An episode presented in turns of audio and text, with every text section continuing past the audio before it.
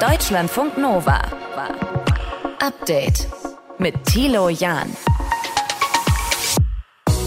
Jahrelang hat er in der Botschaft von Ecuador in London ausgehalten, dann auch noch in einem Hochsicherheitsgefängnis und jetzt soll Julian Assange, der Whistleblower, definitiv an die USA ausgeliefert werden. So hat es die britische Regierung heute beschlossen. Wenn die Verhandlung zu Assanges Ungunsten ausgeht und der Anklage in allen Punkten zugestimmt wird, dann drohen dem 50-Jährigen bis zu 175 Jahre hm. Haft. Julia Polke aus den Deutschlandfunk Nova Nachrichten erklärt uns gleich, was das Team Assange eigentlich noch dagegen dagegen tun kann. In Brüssel wird man in Zukunft mehr Stühle in den Kreis der EU-Kommission stellen. Moldau und die Ukraine sollen offiziell Kandidatenstatus bekommen. Ursula von der Leyen, Kommissionspräsidentin, hat das heute nochmal unterstrichen. Yes, Ukraine deserves European perspective. Yes, Ukraine should be welcomed as a candidate country. Ja, Kandidatenstatus, was bedeutet das genau? Auch das schauen wir uns genauer an. Und ja, es ist unfassbar heiß draußen, aber wir können es ja mal positiv sehen. Brauchen wir keinen Herd oder keinen Ofen. Was man neben dem Spiegelei von der Motorhaube noch schnell kochen kann, auch das hört ihr heute in diesem Podcast. Schön, dass ihr mit dabei seid. Deutschlandfunk Nova. Jetzt ist in London das passiert, was viele Julian Assange-Anhänger befürchtet haben, nachdem im April ein Gericht in Großbritannien formal ja schon die Auslieferung des Wikileaks-Gründers bestätigt hatte, hat heute die britische Innenministerin Priti Patel dem Urteil zugestimmt. Wir schauen uns genauer an mit Julia Polke aus den Deutschlandfunk Nova Nachrichten. Was bedeutet das jetzt genau für Julian Assange? Er hat jetzt 14 Tage Zeit, um Berufung einzulegen und das wird er nach Angaben von Wikileaks auch tun. Ähm, es ist also noch nicht das letzte Wort gesprochen. Assanges Anwälte können die Auslieferung anfechten. Wenn dem nicht stattgegeben wird, ist die letzte Möglichkeit vor dem Supreme Court, das ist das oberste britische Gericht, zu ziehen. Und äh, sollte hier allerdings der Berufung auch nicht stattgegeben werden, dann muss Assange innerhalb von 28 Tagen in die USA ausgeflogen werden. Mhm. Dort will ihn die US-Regierung dann vor Gericht stellen, wenn die Verhandlungen Verhandlung zu Assanges Ungunsten ausgeht und der Anklage in allen Punkten zugestimmt wird, dann drohen dem 50-Jährigen bis zu 175 Jahre hm. Haft. Ja, lebenslänglich auf jeden Fall dort im Gefängnis in den USA. Nochmal zurück nach Großbritannien. Wie kam es zu dieser Entscheidung jetzt? Die britische Innenministerin begründet die Entscheidung damit, dass es keine Gründe gegen eine Auslieferung gebe. Vor anderthalb Jahren sprach die äh, psychische Labilität von Julian Assange gegen eine Auslieferung. Er galt äh, als suizidgefährdet und war deshalb vor einer Auslieferung geschützt. Im Dezember letzten Jahres hat dann ein Gericht in London dieses Urteil wieder gekippt. Und zwar hatte Wikileaks dagegen Berufung eingelegt. Der Supreme Court hatte diese jedoch abgelehnt. Die Begründung, es würde in den USA für seine Sicherheit gesorgt sein. Befürchten seine Anhänger, dass das nicht der Fall ist und er dort in Isolationshaft müsste. Der Vorsitzende des Deutschen Journalistenverbandes, Frank Überall, appelliert deshalb an die US-amerikanische Regierung, die Anklage fallen zu lassen und begründet den Appell damit, dass US-Präsident Joe Biden die Kriegsverbrechen Russlands verurteile. Dann dürfe er ja nicht mit äh, dieser Härte gegen jemanden vorgehen, mhm. der über amerikanische Kriegsverbrechen Verbrechen aufgeklärt habe. Und damit sind die veröffentlichten Dokumente zu den Kriegen im Irak und in Afghanistan gemeint, oder? Genau, das äh, waren geheime Dokumente des US-amerikanischen Militärs und des diplomatischen Dienstes, in denen Informationen über die Militäreinsätze in den beiden Kriegen enthalten waren, aus denen hervorging, dass US-amerikanische Soldaten Zivilisten getötet und misshandelt haben sollen. Und erst äh, hatte man Assange in diesem Zusammenhang wegen Verschwörungen und dem Angriff auf Regierungscomputer angeklagt. Dafür hätten ihm dann fünf Jahre Haft gedroht. Dabei ist es aber nicht geblieben, oder? Es gab doch noch mehr Anklagepunkte. Mm, ja, 2019 kam die Anklage wegen Spionage hinzu. Er soll gemeinsam mit der Whistleblowerin Chelsea Manning die entsprechenden Dokumente gestohlen, veröffentlicht und damit US-Informanten in Gefahr gebracht haben. Seitdem sitzt er in Großbritannien im Hochsicherheitsgefängnis Belmarsh in Haft, nachdem er sich vorher sechs Jahre lang in der ecuadorianischen Botschaft in London aufgehalten und sich so der Strafverfolgung entzogen hatte. Und dann gab es Ärger mit Ecuador und Assange ist mhm. aus der Botschaft geflogen. Wir halten fest, die britische Innenministerin hat äh, der Auslieferung des Wikileaks-Gründers Julian Assange an die USA heute zugestimmt. Sollte das Gericht eine Berufung nicht stattgeben, dann droht dem Australier in den USA eine lebenslängliche Haft. Informationen dazu waren das von Julia Polke aus den Deutschlandfunk Nova Nachrichten. Deutschlandfunk Nova. Update. Dieser Mann hier hat sich viel vorgenommen fürs Wochenende. Hier wollen wir heute gemeinsam die destruktive Stimmung der vergangenen Zeit hinter uns lassen. AfD-Chef Tino Kruppalla will weg vom Dauerstreit in seiner Partei, dem Streit zwischen dem radikal rechten Flügel und dem eher gemäßigten Teil der AfD. Eine Art Neuanfang soll das also werden und der soll heute starten mit dem Parteitag in Riesa in Sachsen. Für uns äh, live vom Parteitag Nadine Lindner. Nadine, wie ist denn die Stimmung zum Start dort? Naja, also man hat schon gesehen, dass ja wirklich viel diskutiert wurde. Man hat da schon, äh, konnte man schon daran ablesen, dass man nicht zwei Tage, sondern drei Tage sich Zeit genommen hat für diesen Parteitag. Also es gibt viel Redebedarf und es wurde jetzt auch am Anfang schon hitzig diskutiert. Das waren jetzt noch keine verbalen Schlammschlachten, wie es die ja auch schon gab bei der AfD, aber es ging schon ziemlich hin und her. Am Anfang hat man sich ewig über eine Tagesordnung gestritten. Das hat gedauert und es wurden jetzt auch schon die ersten Machtfragen anhand dieser Tagesordnung ausgetragen. Aber alle warten natürlich natürlich auf das Entscheidende. Und das ist die Neuwahl des gesamten Bundesvorstands. Das heißt von den Spitzenposten über den Kassenwart bis hin zu den Beisitzern. Mhm. Und da zeichnet sich meiner Ansicht nach ab, dass sich an der Spitze wahrscheinlich nicht allzu viel tun wird, aber so in der zweiten, dritten Reihe, da wird sich, glaube ich, alles ändern. Und ich glaube auch, das wird den Kurs der Partei in Zukunft neu prägen. Du glaubst also, Tino Kropalla wird an diesem Wochenende weiter als AfD-Chef bestätigt? Ja, also ich gehe schon davon aus, dass er gute bzw. sehr gute Chancen hat. Wenn man jetzt mal zurückguckt, 2019 ist er mit 54 Prozent äh, an die Spitze der AfD gewählt worden, also wirklich ein mageres Ergebnis. Es könnte auch sein, dass sein Ergebnis jetzt nicht überragend wird, weil es gibt viel Kritik an ihm. Wir kennen alle diese Auflistung, dass die AfD bei zehn Wahlen in Folge, das sind Landtagswahlen, das ist die Bundestagswahl, äh, verloren hat. Auch bei der Kommunalwahl in Sachsen konnte sie ja diese selbstgesteckten Ziele, zum Beispiel einen Landrat zu stellen, nicht nicht erfüllen. Das schmiert man ihm sozusagen aufs Brot. Auf der anderen Seite ist es auch so, es gibt kaum personelle Alternativen. Es gibt zwar einen Gegenkandidaten, Norbert Kleinwächter, Bundestagsabgeordneter, stellvertretender Fraktionsvorsitzender dort, aber dem werden eigentlich nur Außenseiterchancen zugerechnet. Ich glaube, dass es bei dem zweiten Posten an der Spitze, da gibt es mehr Konkurrenz. Alice Weidel hat noch nicht ganz laut gesagt, ähm, dass sie kandidieren will, aber ich rechne auf jeden Fall damit, dass sie antritt. Nikolaus Fest aus Berlin tritt noch an und ich bin mir ziemlich sicher, dass da die Liste noch nicht zu Ende ist, weil Spontankandidaturen sind bei der AfD möglich und da mhm. glaube ich, wird man noch die eine oder andere Überraschung auch erleben. Wahrscheinlich dann im Laufe des Abends heute. Jetzt haben wir ja auch gesagt, dass es zwischen den Blöcken bei der AfD auch hitzig werden kann. Wie sieht es aus mit dem Rechtsaußenlager um Björn Höcke? Welche Rolle spielen die auf dem Parteitag?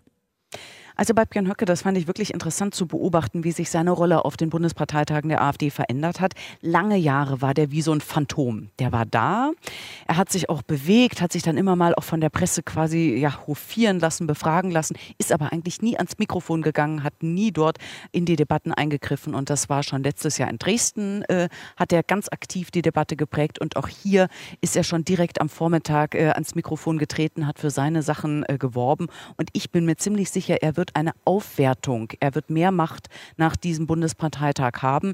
Ich glaube nicht, dass er für den Bundesvorstand kandidiert. Da sind dann doch am Ende zu viele Leute dagegen. Aber er könnte so ein kleiner König werden ähm, als Teil einer Kommission für die Reform der Parteistrukturen. Das klingt jetzt total unsexy und dröge, aber es ist interessant, weil da geht es unter anderem um die Nachwuchsentwicklung in der AfD. Mhm. Und über diese Kommission, wo er entweder Teil davon oder sogar Chef davon werden könnte, könnte er halt die Zukunft der Partei ordentlich mitprägen. Und man muss sagen, das andere Lager, das liber sogenannte liberale Lager, das ist total geschwächt. Johanna Kutta, auch Beatrix von Storch. Ich glaube, deren politische Karrieren werden hier in Riesa auf dem Parteitag dann auch enden. Mhm.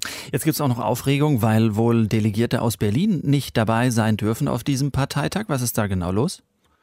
Ja, das ist äh, tatsächlich so. Diese Delegierten aus Berlin, die sitzen, man kann das auch ganz physisch sehen, die sitzen vor uns äh, im Besucherblock und die sitzen nicht im Delegiertenblock. Mhm. Da ging es darum, dass gestern am späten Nachmittag noch eine Entscheidung des Bundesschiedsgerichts und dann auch noch des Landgerichts Berlin kam, dass die Wahl dieser Delegierten nicht ganz ordentlich abgelaufen ist. Da ging es um die Frage, ob nachträglich noch Namen auf eine Liste äh, gewandert sind.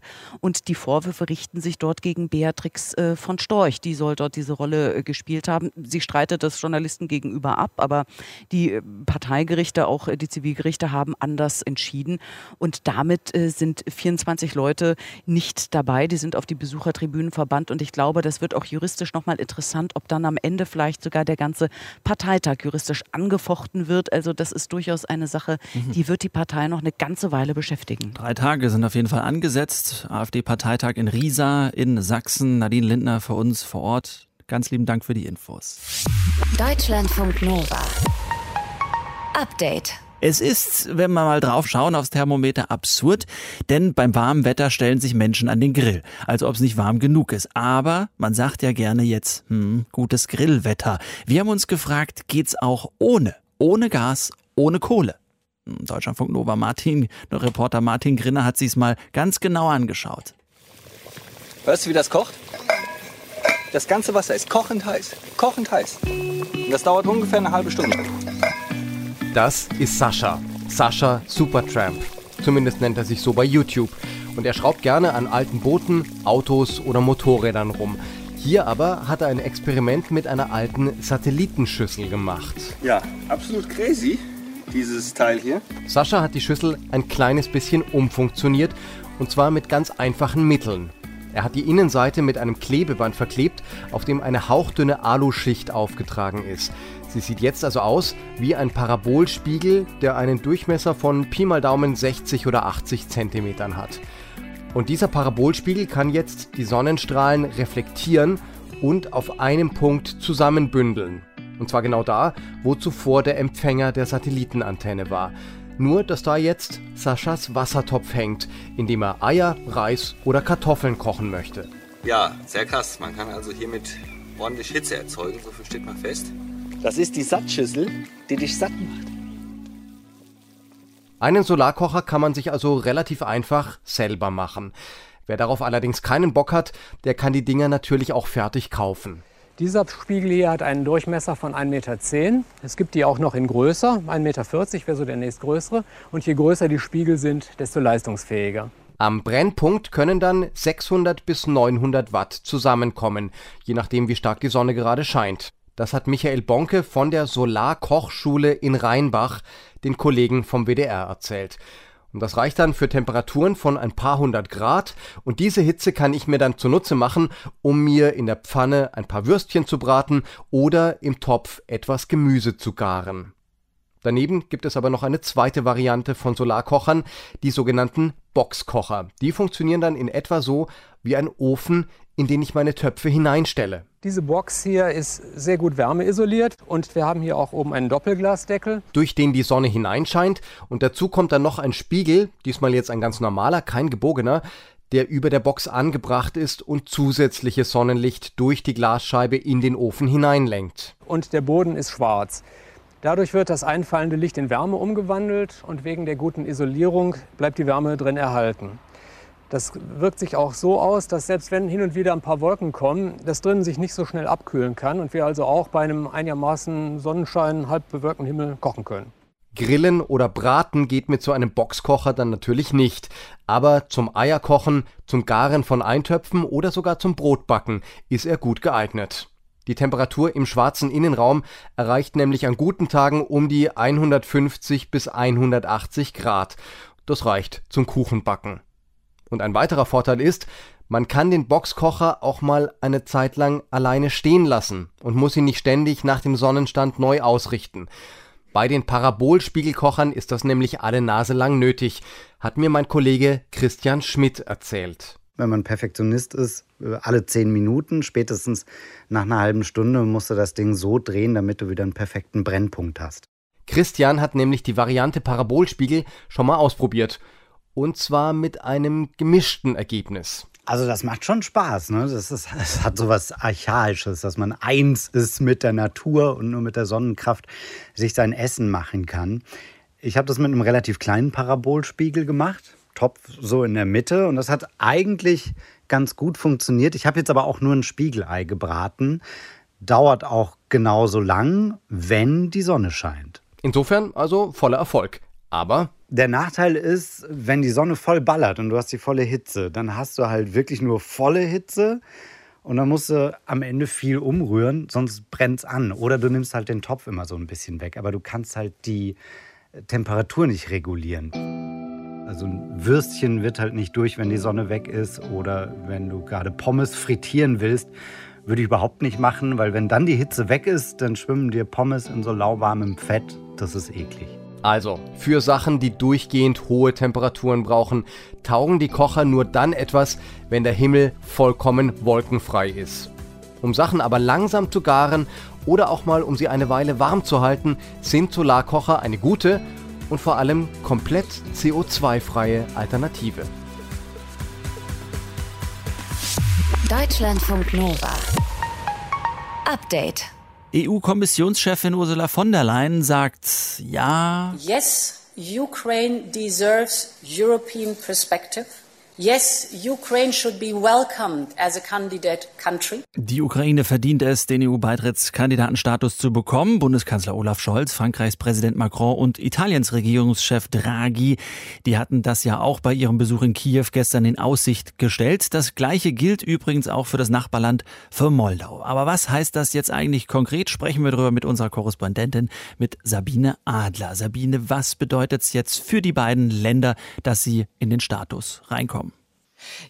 Das ist noch nicht so ganz klar. Das steht zumindest noch nicht fest. Es gibt eine wirklich schwere Vorentscheidung, gewichtige Vorentscheidung. Eben gestern die vier Staats- bzw. Regierungschefs, die gar gemeinsam in Kiew waren. Heute die EU-Kommissionspräsidentin. Aber tatsächlich die Entscheidung fällen können nur die 27 EU-Mitgliedsländer. Die treffen sich nächsten Donnerstag und Freitag. Und die müssen dann einstimmig darüber abstimmen, dass diese beiden Länder tatsächlich den Kandidatenstatus bekommen. Und das ist gar nicht so sicher, wie das jetzt aussieht. Natürlich sind diese Länder wie Frankreich, Deutschland, Italien, das sind Gründungsländer der EU, das sind auch Schwergewichte in der EU. Aber es gibt andere, die da doch ziemlich skeptisch sind, Portugal zum Beispiel. Und weil dieses Einstimmigkeitsprinzip eben besteht, ist das doch alles spannend bis zuletzt und gar nicht so sicher. Und dann geht es so weiter, also jetzt mal gesetzt den Fall, das geht nächste Woche durch mhm. Und sie können sich einigen, dann passiert ehrlich gesagt lange gar nichts, denn erstens ist die Ukraine im Krieg und hat jetzt wirklich andere Sorgen als ähm, tatsächlich schon mit Verwaltungsreformen zum Beispiel zu beginnen, wenngleich alles, was sie jetzt tut und zumal mit Hilfe der Europäischen Union tut, äh, sich immer an dem messen lassen muss, mhm. wie handhabt man die Dinge in der EU. Lass uns mal bei diesen Reformen bleiben, die Verwaltungsreform, die du schon angesprochen hast. Das ist ja auch der Sound von Ursula von der Leyen, die sagt, äh, ja, ihr dürft diesen Status bekommen, wenn ihr eben Reformen angeht. Was ist damit konkret gemeint? In der Ukraine ist zum Beispiel gemeint, äh, das gilt auch für Moldau, äh, dass als ganz, ganz wichtiger Punkt der Kampf gegen die Korruption geführt werden muss, dass es um eine moderne und transparente Verwaltung gehen muss, um Rechtsstaatlichkeit, also Stichwort unabhängige Gerichte und weniger Macht für die Oligarchen, also nicht die Wirtschaft bestimmt, was die Politik macht. Und in Moldau hat das zum Beispiel eine wirklich große Bedeutung. In Moldau gab es vor sieben Jahren, 2015, einen so derartig großen Bankenskandal Skandal. Da haben mit Beteiligung von Regierungsmitgliedern Menschen 12 Prozent des Bruttosozialproduktes entwendet. Also einen richtig, richtig großen Betrag.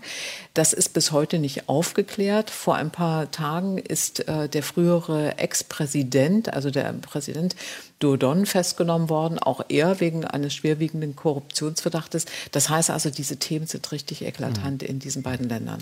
Jetzt gibt es heute den Daumen hoch in Brüssel von der EU. Wie reagiert die Ukraine darauf? Die Ukraine weiß, also findet das natürlich erstmal richtig und freut sich auch über diese Unterstützung. Aber das viel, viel größere Problem ist natürlich, jetzt erstmal zu Waffen zu kommen und den russischen Aggressor irgendwie einzudämmen, beziehungsweise im allergünstigsten Fall, aber das ist im Moment ja nicht in Sicht, aus dem Land zu verdrängen. Also der Krieg ist das viel, viel dringendere Problem und damit einhergehend die Waffen, die nicht genügen. Und dann muss man sagen, äh, all das, was von der Ukraine eben gefordert wird, also zum Beispiel Kampf gegen Korruption, da ist der äh, ukrainische Präsident sozusagen, ich sage das jetzt mal ganz salopp, schon katholisch. Er muss also nicht mehr überzeugt werden, denn er hat zum Beispiel als, ähm, als äh, in seinem Vorleben als Schauspieler in einer mehrteiligen Serie mitgespielt. Diener des Volkes hieß die und da geht es also fast durchgängig um Korruption eben in der Politik und in der Wirtschaft. Und da muss er sozusagen in seinem Geschäftsbereich jetzt auch aufräumen und gucken, mhm. dass sich das da nicht wiederholt und ähm, dass eben sein Land tatsächlich diese Kriterien dann eines Tages erfüllt. Wie gesagt, in ziemlich vielen Jahren erst. Die Ukraine soll dazugehören, genauso wie Moldau zur EU. 27 plus 2, also offizielle Beitrittskandidaten sollen sie werden.